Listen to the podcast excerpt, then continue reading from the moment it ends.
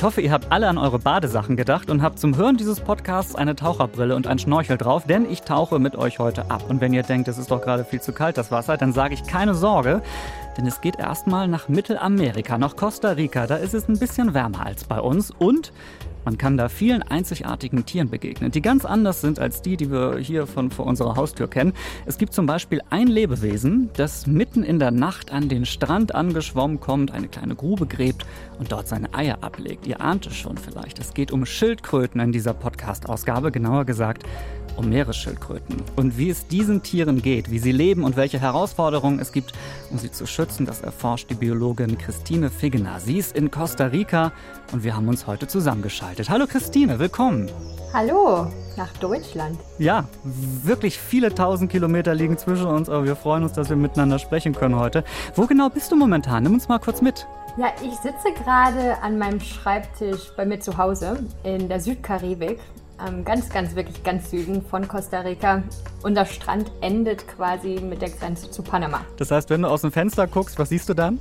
Da sehe ich gerade einige meiner Bäume und auch einen Baum, wo ganz gerne mal die Tukane drin sitzen. Leider jetzt gerade nicht, aber ansonsten immer mal. Ah, aber den Tukan bin ich äh, sehr dabei. Tukane gehören absolut zu meinen Lieblingsvögeln. Aber über die sprechen wir heute ausnahmsweise nicht, sondern über die Meeresschildkröten, wo die genau sind, was das genau für Tiere sind. Unter anderem darüber wollen wir sprechen in dieser Ausgabe von Wie die Tiere. Schön, dass du die Zeit genommen hast, Christine. Freut uns sehr und schön, dass ihr da draußen auch wieder mit dabei seid. Hier ist Ausgabe 67 von Wie die Tiere.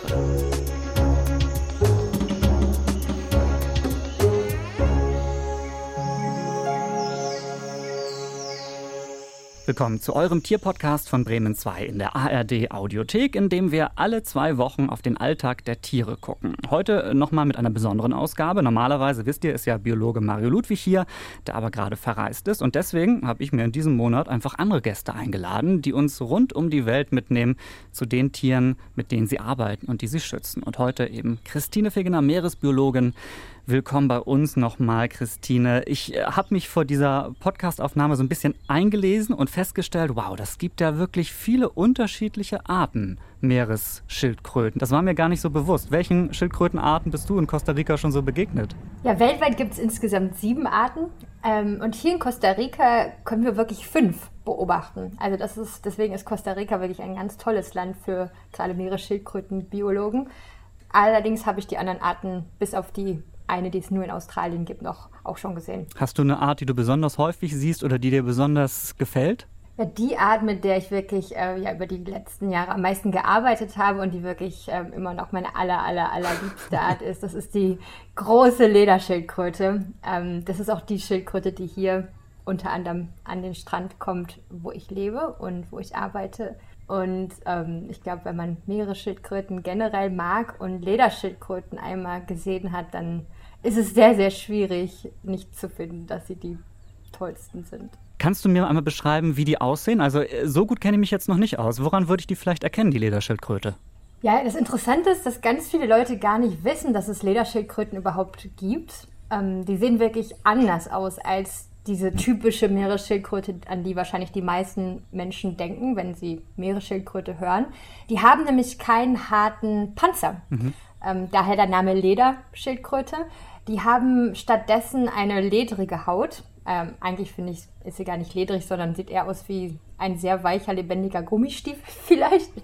Ähm, und äh, ganz, äh, ganz, ja, ganz prägnante Kiele, die über den, die komplette Panzerlänge hinweggehen. Das heißt, Kiele, die darüber gehen, wie muss ich mir das vorstellen? Wie sieht das aus? Wie so ein langes, ja, ist das so ein langes Muster irgendwie, was da über den Panzer rübergeht?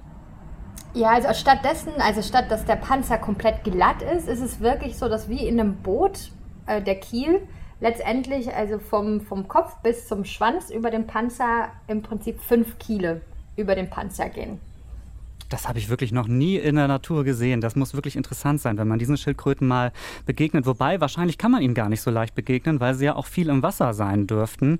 Äh, wie lange können die im Wasser unterwegs sein? Ja, also dazu muss man sagen, dass Meeresschildkröten generell eigentlich die, ja, die Hauptzeit im Wasser verbringen. Ne? Also 90, 95 Prozent ihrer Lebenszeit sind wirklich nur im Wasser. Und nur die Weibchen kommen irgendwann dann, wenn sie geschlechtsreif sind, wieder an Land, um ihre Eier zu legen. Und das ist dann letztendlich auch nur für ein paar Stunden, wenn überhaupt. Mhm. Und danach verschwinden sie auch wieder in den Fluten. Ähm, das heißt also, die beste Möglichkeit, Meeresschildkröten wirklich zu beobachten, ist an den Niststränden. Manchmal ist es natürlich der Fall, dass eine der Arten vielleicht nicht mehr ganz so häufig vorkommt. Ähm, zum Beispiel die Lederschildkröte im Ostpazifik ist fast ausgestorben. Ähm, das heißt also, man müsste dann etliche Nächte wirklich ähm, sich um die Ohren schlagen, um vielleicht das Glück zu haben, dann mal ein Weibchen nisten zu sehen. Ich glaube aber, du hast sowas schon mal gesehen, ne? Nicht nur einmal, nein. Ah, okay, pass auf. Lass uns darüber nachher unbedingt sprechen, wie das ist, äh, wenn man das beobachten kann und was da passiert. Vorher muss ich ehrlich sagen, muss ich diese Schildkröten, diese Tiere generell noch ein bisschen besser kennenlernen, weil tatsächlich, ich glaube, auch viele unserer Hörerinnen und Hörer ähm, haben jetzt zwar ein Bild von diesen Tieren vor Augen, aber die Lederschildkröte vielleicht auch noch nie äh, wirklich gesehen oder sich noch nicht so ausführlich damit beschäftigen können.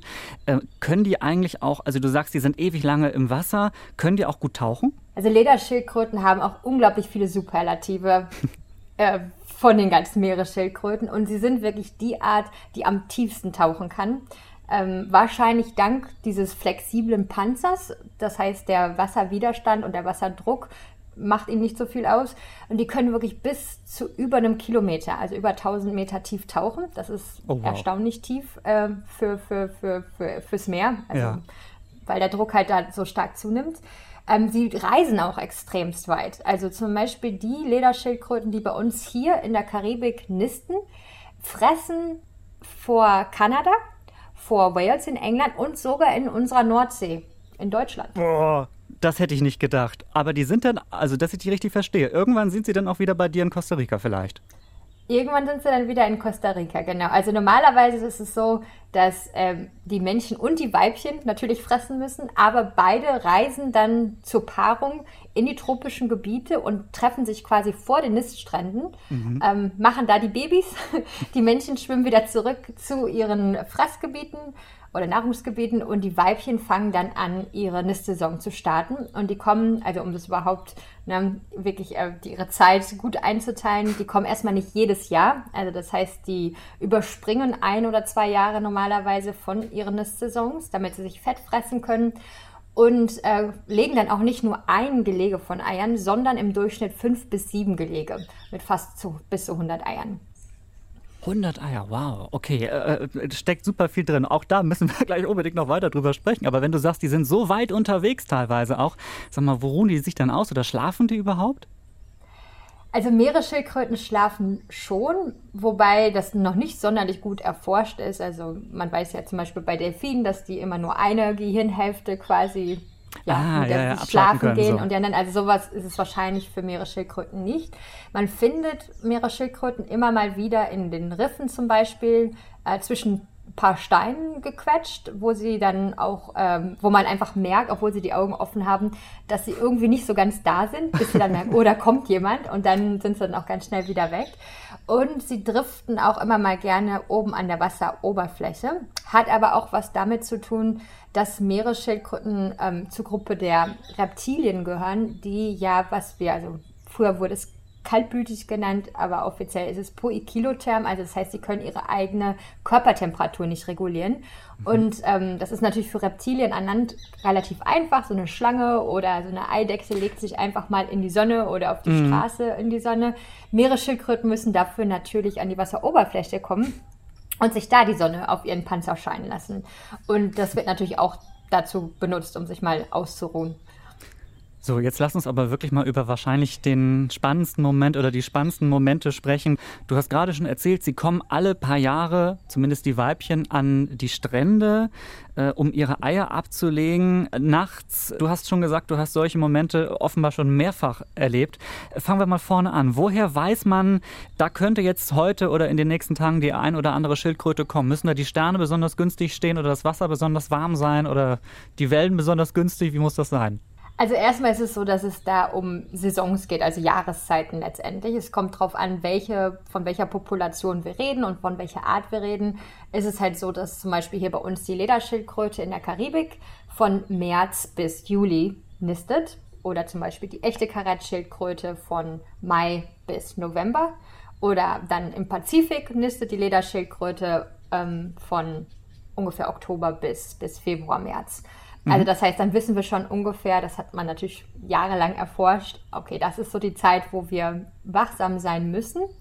Und sobald die erste Lederschildkröte an Land kommt, ist es so, dass wir mit unseren Projekten wirklich jede Nacht am Strand sind. Also das heißt, jede Nacht von 7 Uhr abends bis 4 Uhr morgens gibt es Patrouillen, Strandpatrouillen, die eben versuchen, jedes einzelne Weibchen auch wirklich anzutreffen. Deswegen äh, ist es halt so, dass wir genau wissen, wann die Weibchen kommen. Und dann ist es noch sehr hilfreich, weil die Weibchen, also die einzelnen Weibchen, ziemlich geregelte ähm, ja, Intervalle haben, in denen sie kommen. Also im Prinzip ist es die Zeit, die sie benötigen, um den, das nächste Gelege von Eiern vorzubereiten in ihrem Körper.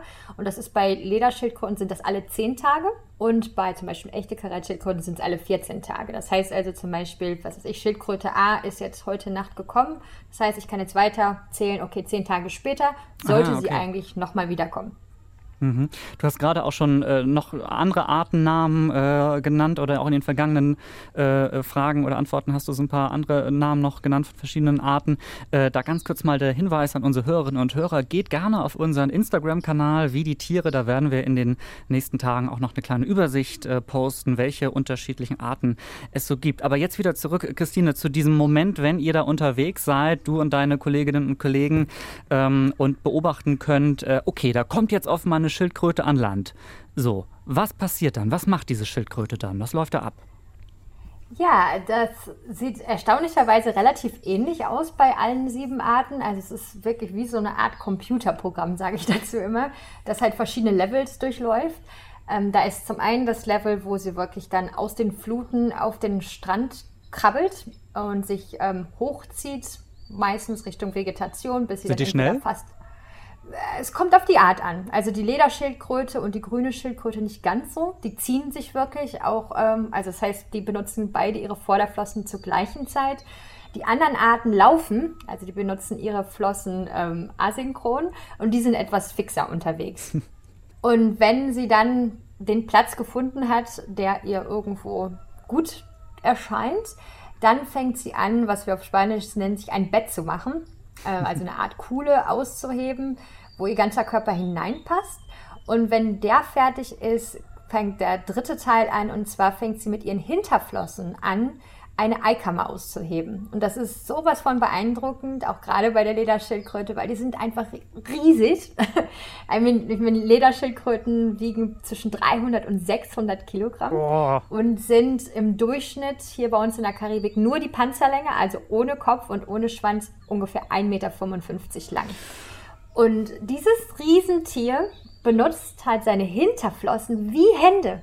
Also wenn man das noch nie gesehen hat, das ist immer sowas von erstaunlich, ganz agil, ähm, ja, sind sie in der Lage, dann weg, also wechseln auch ihre Flossen ab, diese, ja, buddeln diese Eikammer mhm. aus, bis sie dann wirklich, äh, ja, letztendlich den, die Form von einem Stiefel hat, im Fall von der Lederschildkröte. In der anderen Art, da sieht es eher aus wie so eine Glühbirne.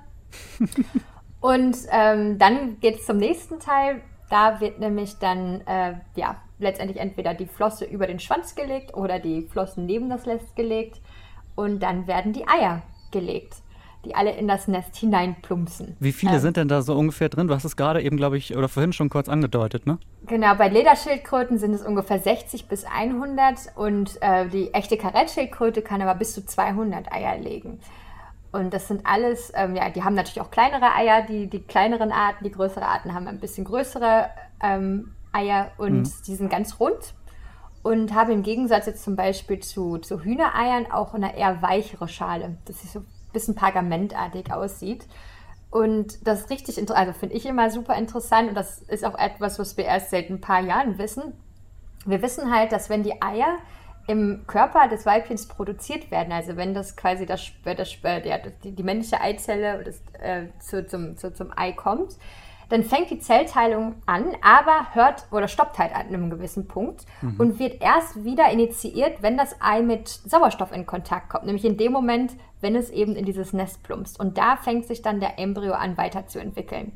Und innerhalb von sechs bis zwölf Stunden ähm, verbindet er sich dann letzt oder klebt er sich an den oberen Teil des, des Eis. Genau. Und das ist halt das, was auch äh, in, in dem Ei passiert, während eben die Schildkröte diese Eier legt. Und wenn sie fertig ist, dann benutzt sie wieder ihre Hinterflossen, um das Nest zuzumachen. Also erstmal mit Sand zuzuschütten und danach auch immer wieder den Sand zu kompaktieren. Also der, die drückt da wirklich richtig feste drauf, damit eben man oder irgendwie ein Raubtier und so weiter da nicht einfach so einsinken kann und die, die Eier zerquetscht. Und ganz am Ende wird dann noch ein bisschen, ja, das alles getarnt. Also das heißt, die Lederschildkröte gerade verbringt fast noch mal eine ganze Stunde damit, Sand um ein relativ großes Gebiet um das Nest herum zu schmeißen, vermutlich um den Geruch zu verteilen, so damit Raubtiere eben auch nicht genau wissen, wo die Eikammer ist. Und wenn sie damit fertig ist, dann verschwindet sie wieder im Wasser. Und damit ist letztendlich ihr Job getan, was halt auch recht interessant ist, weil ich glaube, viele Leute denken oder sind halt mit äh, dem Film äh, Nemo aufgewachsen, ja. wo man halt Crush und seine, seine Kids kennt. Also erstmal ist es so, der Vater ist wirklich nie im Bilde, also der Vater ist wirklich nie irgendwie Teil von der ganzen Geschichte. Ähm, und dann ist es wirklich so, dass Meeresschildkröten keinerlei elterliche Fürsorge haben. Also ah, ja, klar, was ja. jenseits von dem geht, was eben, was die Mutter da gemacht hat. Wir wissen noch nicht mal, ob Mütter zum Beispiel ihre eigenen Kinder erkennen würden. Also das sind alles noch so Fragen, die, zu denen wir wirklich gar keine Antworten haben.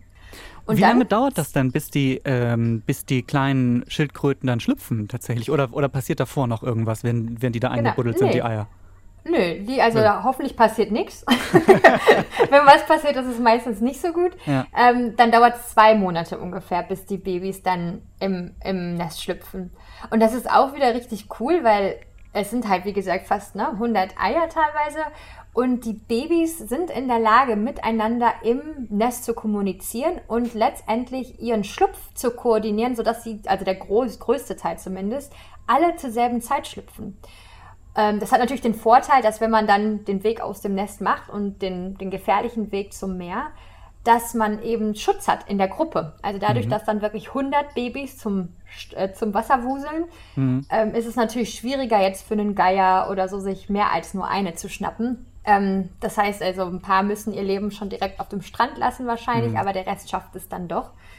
Äh, aber die, wir wussten wirklich für ganz, ganz viele Jahre überhaupt nicht, wie das denn überhaupt funktioniert. Und es scheint so zu sein, dass sie wirklich vokalisieren. Also wir haben jetzt sie relativ sprechen? gute Daten.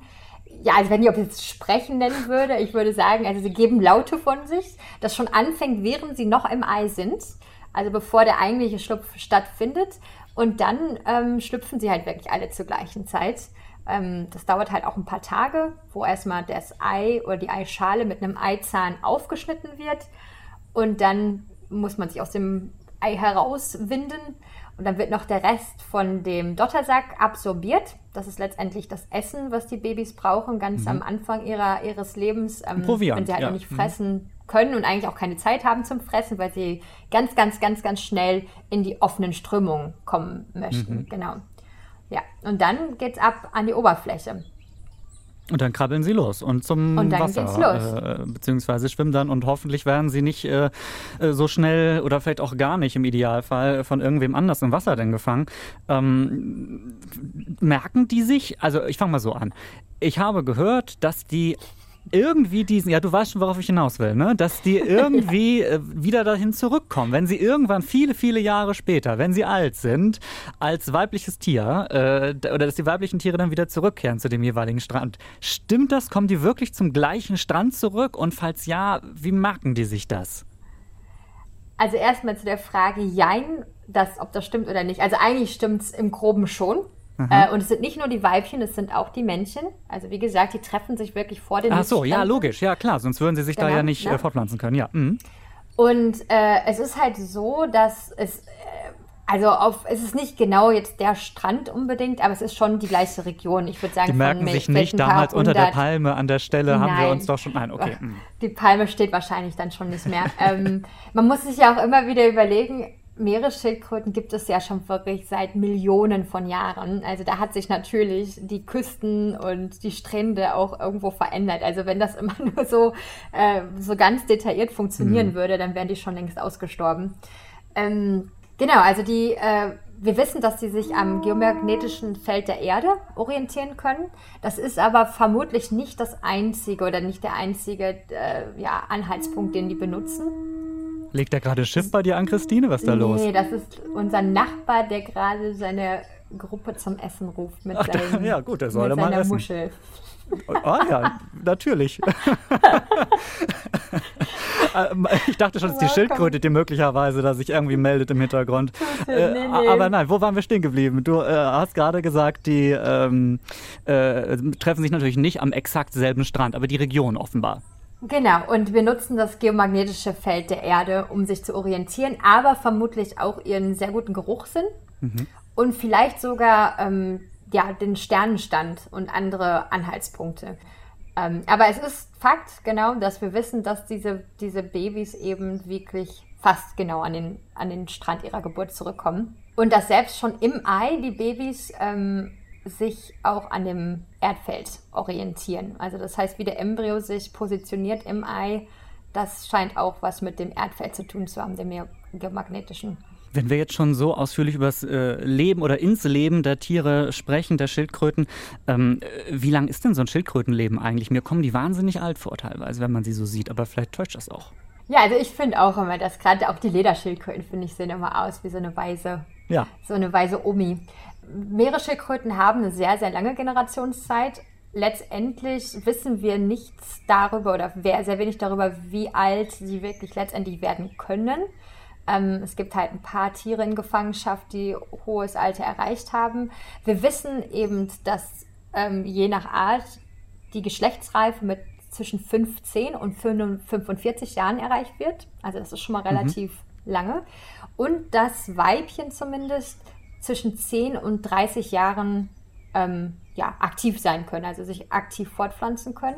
Wir wissen aber zum Beispiel nicht, ob es sowas gibt wie eine Menopause. Also das heißt, die Weibchen leben zwar noch, kommen aber nicht mehr zum, zum Strand, um, um, um ihre Eier zu legen.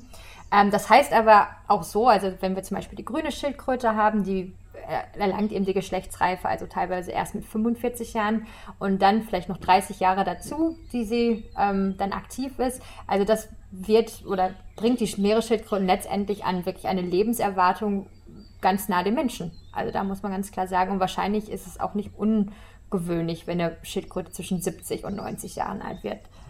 Aber dass die wirklich so alt werden, das ist natürlich dann auch, hängt auch davon ab, äh, ob sie irgendwie gesund und stark irgendwie durchs äh, Leben kommen. Äh, Gibt es da irgendwie so einen Richtwert, dass man sagen kann, so und so viele Schildkröten, die aus dem Ei schlüpfen, schaffen es tatsächlich dann auch dahin, dass sie wirklich so alt werden? Ja, äh, natürlich wurden da schon Statistiken zu angestellt. Es ist ein bisschen schwierig, ähm, weil natürlich so viele verschiedene Dinge da reinfließen. Aber die Statistiken sagen, dass es ungefähr eine von 300 bis eine von 1000 Oh. nur ungefähr bis, ins, bis zur Geschlechtsreife schafft. Aber man muss sich auch letztendlich vor Augen führen, also wir haben jetzt ja schon darüber gesprochen, wie groß Lederschildkröten letztendlich sind äh, oder werden, wenn sie geschlechtsreif sind. Ähm, die fangen aber als winzig kleines Tier eigentlich erst an. Also die sind wirklich gerade mal ungefähr 10 Zentimeter lang, ähm, wenn sie auf die Welt kommen. Und müssen dann fast, ja, ein Zehnfaches äh, an, an Körpergröße und Gewicht dazu gewinnen, bevor sie dann erwachsen werden. Und natürlich ist es super einfach, so ein ganz kleines Schildkrötenbabychen ähm, zu fressen. Also das, die scheinen auch unglaublich lecker zu sein. Die Fischer zum Beispiel, das ist ein bisschen traurig, benutzen die ganz gerne als Köder. Ähm, und alles, was irgendwie fleischfressend ist, frisst eigentlich ganz gerne Meeresschildkröten. Also selbst die Haushunde. Oh, was fressen denn eigentlich die Meeresschildkröten gerne, dass die so groß und stark werden? Du, ja, das ist auch eine sehr interessante Geschichte, weil alle Meeresschildkrötenarten eigentlich was anderes fressen, also teilweise sehr spezialisiert sind. Und erstaunlicherweise wieder die größte aller Arten, die Lederschildkröte, frisst etwas, was fast nur aus Wasser besteht, nämlich Quallen. Ah, Die grüne Schildkröte zum Beispiel frisst äh, vor allem Seegras und die echte Karettschildkröte mag Schwämme total gerne. mhm, Genau, so einen schönen saftigen Schwamm irgendwie morgens zum Frühstück, offenbar denn irgendwie. Ja, gut. Ja, Ähm, genau. Jetzt hast du gerade schon gesagt, natürlich, äh, es gibt Situationen, äh, wo dann Feinde auflauern, äh, sie gefressen wird oder teilweise dann leider auch die kleinen Schildkröten als Köder irgendwie eingesetzt werden. Ähm, ich habe wahrgenommen, Meeresschildkröten gehören leider auch zu sehr bedrohten Tierarten. Warum ist das so? Ja, der Grund sind wir Menschen. Das ist der Grund, äh, warum eigentlich alle Meeresschildkrötenarten in einer oder anderen Form vom Aussterben bedroht sind. Ähm, es war wahrscheinlich nicht immer ein Problem, also dass wir Menschen auch Meeresschildkröten zum Beispiel gegessen haben. Was den Meeresschildkröten letztendlich zum Verhängnis wurde, ist wirklich die Industrialisierung und die Kolonisierung. Also das heißt, wenn als das angefangen hat und als gerade die ganzen Seemächte in die tropischen Gebiete vorgedrungen sind und dann zum einen auf den Geschmack von äh, Schildkrötensuppe gekommen sind und mhm. zum anderen auch das Schildpad von der echten Karettschildkröte ähm, als ein Material erkannt haben, was letztendlich ähm, viel von dem gemacht hat früher, was jetzt Plastik macht. Ähm, da wurden natürlich systematisch diese Arten ausgebeutet. Und das hat natürlich dazu geführt, dass die ganzen Populationen weltweit immer weiter zurückgegangen sind. So weit, dass zum Beispiel die echte Karettschildkröte wirklich kurz vor dem Aussterben stand. Mhm. Und dann wurde Plastik erfunden. Und das hat letztendlich der echten Karettschildkröte zumindest erst einmal den Popo gerettet. Aber äh, natürlich sind jetzt auch noch Sachen wie Plastik zum Beispiel und auch der Klimawandel und die industrielle Fischerei, die heutzutage wirklich ein massives Problem darstellen und eigentlich auch dazu führen, dass sich die Population gar nicht mehr wieder erholen. Du hast gerade gesagt, Christine, Plastik hat die einerseits gerettet, also wahrscheinlich, weil äh, das Material da war und man deswegen nicht mehr die Schildkröte brauchte, um irgendwie Dinge genau. so herzustellen. Ne? Aber du Ganz hast eben genau. auch gesagt, jetzt ist es wieder ein Problem. Äh, das heißt, äh, wahrscheinlich Fischereinetze, Plastik, Plastikmüll, der irgendwie im Meer unterwegs ist. Äh, damit kriegen die Schildkröten äh, Probleme. Ähm, ganz kurz nur dein Eindruck, wie schlimm ist das Problem so alltäglich? Also wie oft begegnest du vielleicht auch Schildkröten, die damit irgendwie wirklich Probleme haben? Also erstmal zu oft. Vor allem, wenn ich an Stränden arbeite, zum Beispiel wie in Ostjönal, das ist am Pazifik, wo wir sogenannte synchronisierte Massenlistungen haben. Das heißt, wir haben ein paar tausend Schildkröten wirklich zur gleichen Zeit. Also da vergeht nicht eine Massenlistung, wo wir nicht mehr als eine Schildkröte haben, die gerade irgendwas ähm, mit Plastik hat. Also mhm. entweder in einem Fischernetz sich verheddert hat oder sonst irgendwas hat. Natürlich ist es ganz oft so, solange die Schildkröte lebt, können wir ja nicht in sie hineingucken.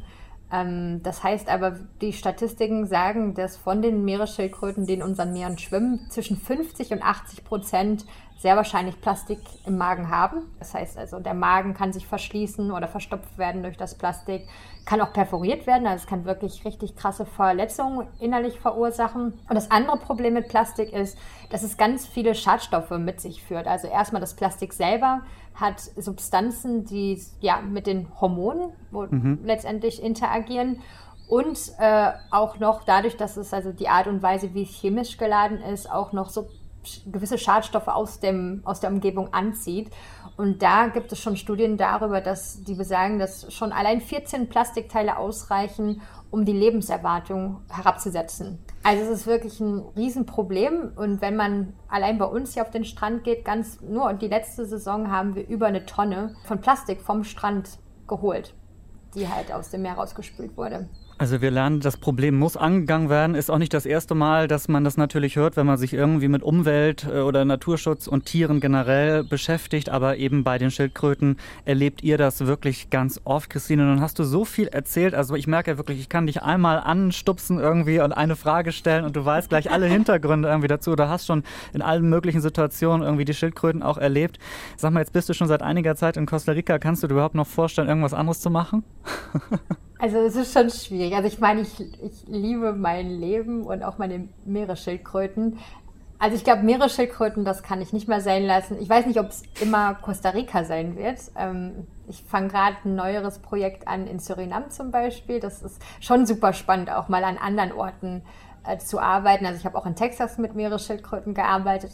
Das muss wirklich unglaublich spannend sein und wir freuen uns, wenn du uns da weiterhin auf dem Laufenden hältst. Wir äh, verlinken natürlich auf unserem Instagram-Profil deine Kanäle auf Instagram zum Beispiel, sodass man da auch mit dir sozusagen in Verbindung bleiben kann. Christine, wir würden jetzt an dieser Stelle etwas mit dir machen, was eine Tradition ist in diesem Wie die Tiere Podcast. Und zwar am Ende einer jeden Folge haben wir ein kleines Ratespiel. Wärst du bereit dafür, Christine? Ich weiß nicht, ob ich bereit dafür bin, aber muss ich ja anscheinend. Natürlich. Oder? Ja, du hast keine Chance mehr.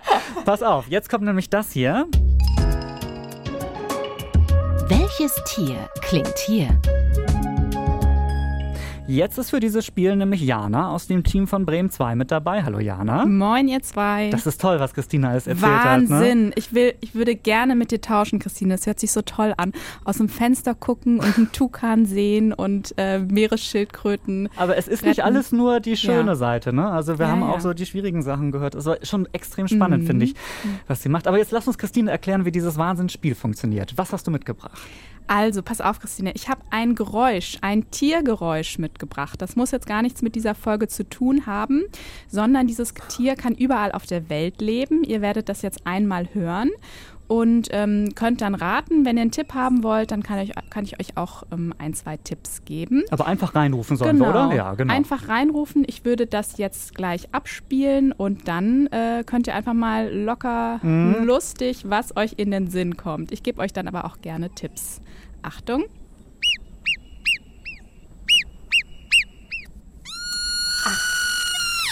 Oh wow. Boah, was kann das sein, Christine? Also ich finde, das geht in Richtung Vogel, oder? Ja, ich wollte gerade sagen, und Vögel sind überhaupt nicht mein Gebiet. Nee, also es ist kein Vogel. Es ist kein Vogel. Es ist ein Säugetier. Nein, das ist ein Säugetier. Mhm. Also, ich, ich denke jetzt mal laut. Es, es ist schon ein, ein vierbeiniges Säugetier. Es hat vier Beine. Hä? Welches, welches Säugetier hat keine vier Beine? ja, Und es ja. lebt, ähm, es lebt, es gibt es auch in, in, in Deutschland, in Europa. Ich habe mal eins gesehen in Österreich. Ah, es ist so ein Murmeltier. Ja, Nein, Christine, ja. du hast den ah, Punkt. Sehr Natürlich.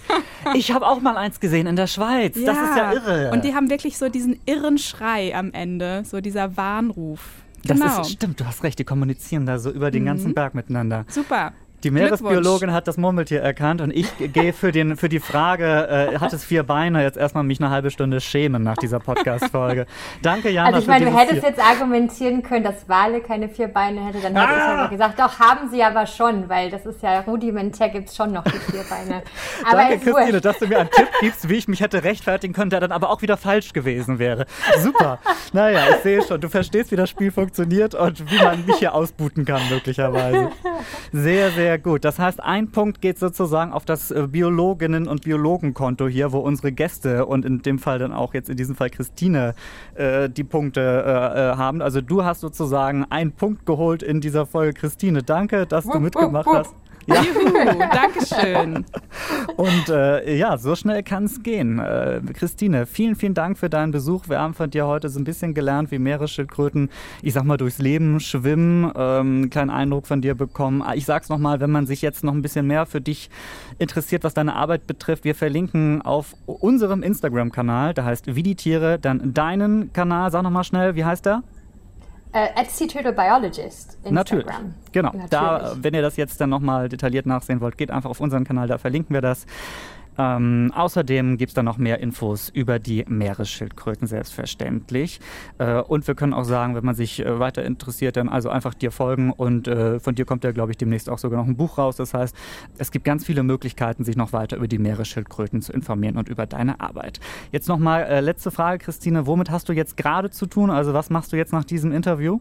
Ja, im Moment bin ich gerade dabei, äh, obwohl, also eigentlich gerade die Saison vorzubereiten. Also am 1. März geht es hier bei uns los, obwohl wir hatten sogar schon das erste Nest jetzt vor zwei Tagen. Mhm. Aber heute Morgen habe ich gerade die englische Übersetzung von meinem Buch bekommen. Das heißt, heute werde ich wahrscheinlich mich äh, um den Übersetzungstext kümmern. Ja, das heißt, so muss man halt auch als äh, Biologin, als Biologe auch so ein bisschen gucken, dass die eigene Forschung dann noch bekannt wird in allen möglichen Sprachen. Ja, genau. das ist sozusagen ein kleiner Einblick gewesen heute in das Leben einer Meeresbiologin in Costa Rica. Christine, vielen Dank, weiterhin viel Erfolg dir bei deiner Arbeit, die wir natürlich gerne im Blick behalten. Und ich sage kurz für unsere Hörerinnen und Hörer da draußen, wie die Tiere ist in zwei Wochen dann wieder da in der ARD Audiothek und überall, wo ihr gerne eure Podcasts hört. Dann ist mein Gast, den kennt ihr, Biologe Mario Ludwig, der ist dann wieder mit an Bord. Christine, danke für deine Zeit, danke an euch fürs Zuhören. Tschüssi. Ganz vielen Dank für das Gespräch. 心。